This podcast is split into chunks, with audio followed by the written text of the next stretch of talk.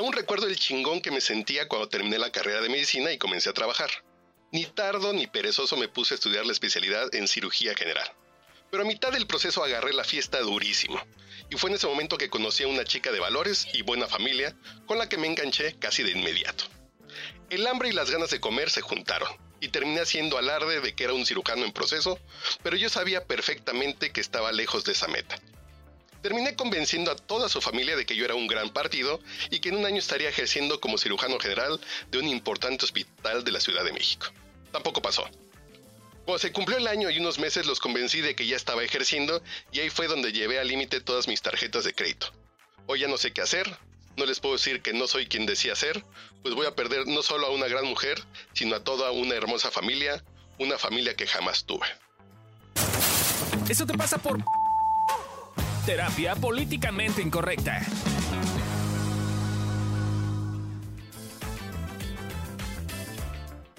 Esto es Eso te pasa por con un nuevo episodio de Te decimos por qué te pasa. Y ya escucharon el caso. Yo soy Adri Carrillo y están conmigo. Amilcar Valdés. Lorena Niño de Rivera.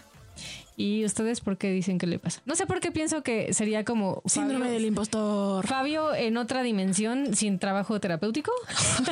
O sea, Lo- Fabio lo hace veo 20 haciendo- años.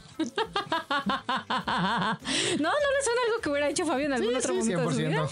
Pero a ver, ustedes... A ver, Lore, tú decías síndrome del impostor.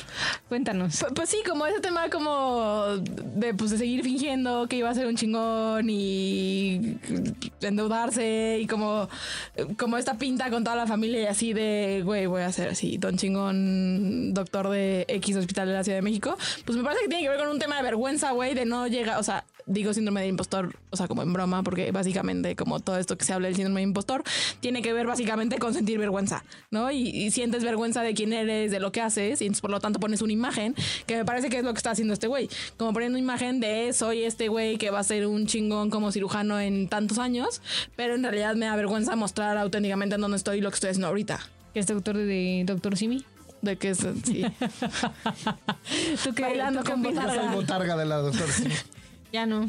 Ya estás flaco, ya no, ya no quedas. Ya no puedo hablar de gordofobia. Ya no. Porque ya no eres gordo. Ya no soy gordo, ya no tengo licencia. Ay. Yo creo que hay varios puntos aquí importantes, ¿no? O sea, tenemos un pedo con reconocer lo que es y con que la vida es como es, te guste o no te guste, ¿no? Entonces, yo hace muchos, muchos, muchos, muchos años, cuando era joven y la vida me sonría, salí con una chica de familia pudiente.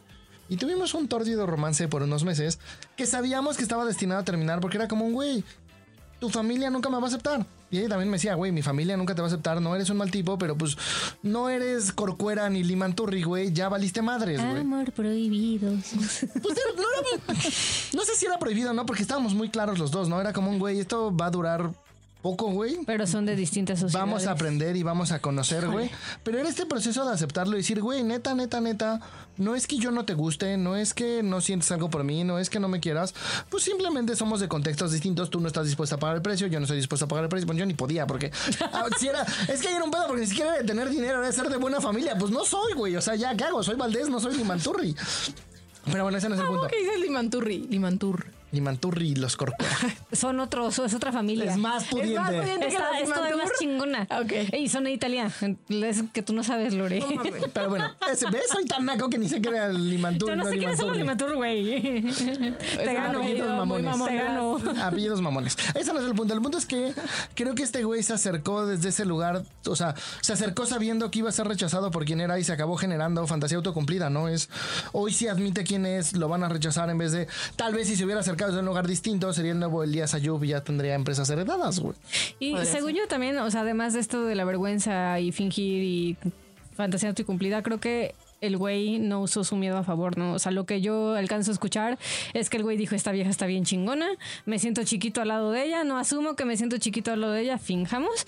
Y creo que si hubiese quizás visto que de fondo lo que le pasaba es que tenía miedo de que no fuera aceptado por ella y su familia, pues quizás pues, pudo haber... eh, entrado de una forma distinta, ¿no? Como de, oigan, soy doctor de Doctor Simi, tengo estas aspiraciones, pero me encantas y qué pedo. Jalas o te pandeas. Y No, además, a- además también eso te pasa por no parar, pues. O sea, es como, viste esto, Pe- pe- pe- seguiste. O sea, es como, no paraste, lo llevaste a un extremo. Es como, también, gente, si no estás viendo que te estás así metiendo en la mierda, lo ideal a veces es parar, pues. O Sí, sea, seguir ¿Será que, ¿Será que eso es lo que le pasó al güey de... eh, Eso estaba pensando justo el estafador de Tinder. Ah, yo, yo estaba pensando en ese, Ah. en la de ¿Sasha? Ania, no sé quién. Ana. a Annie, Ana Delvey. Esa madre. Y el güey del festival Fire.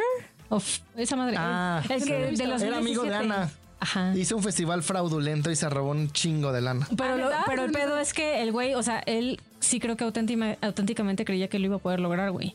Sí. No, entonces, y no paraba, y no paraba, y mentía, y mentía, y mentía, y pues llegó un punto en el que... Sí, como que ya no puedo. Yo creo que ya no. Sí, No, güey, pues- por correr de sensaciones, güey. Exacto. Exacto. Te pasa por correr de sensaciones, güey. No sean como Gaby, ¿ya ven?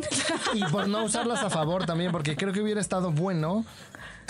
O sea, ya, a ver, voy a decir el camino más chueco, ¿no? échalo. Pero aún en el camino más chueco usado a favor, es como un güey. En vez de picarse la cola y decir, güey, tengo un año pa' neta ser cirujano, güey, chingarle. O sea, ya, güey, me pongo las pinches pilas y me, no sé, güey, voy a terapia, rompo mis propias creencias, trabajo, algo, güey, y me muevo, ¿no? Solo fue como un, me quedo aquí sentando viendo cómo viene esa avalancha y la gasta- veo. y gastando en tarjetas es de más, crédito. Oye, está muy chiquita, ¿no? Hay que echarle ahí unas piedritas para que crezca la avalancha, para que llegue con ganas. Sí, gente, paren. Si están viendo que se está haciendo un cagadero, pues yo sé que a veces es complicado, pero no, no- así, por eso te pasa, por eso te pasó lo que te pasó. Y pues, mijo, te toca ser honesto porque esto va a ser insostenible. Entonces, pues suerte. Y bien, sí es cierto que es probable que te rechacen por ser de distintas sociedades. Sí, sí pasa, pasa muy comúnmente.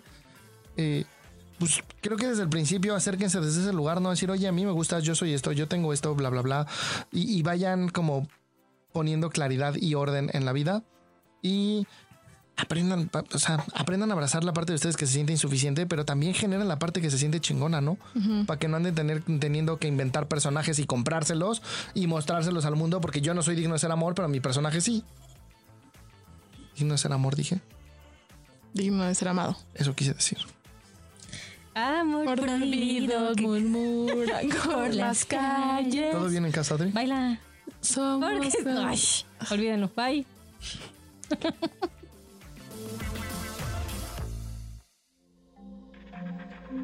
Este audio está hecho en Output Podcast.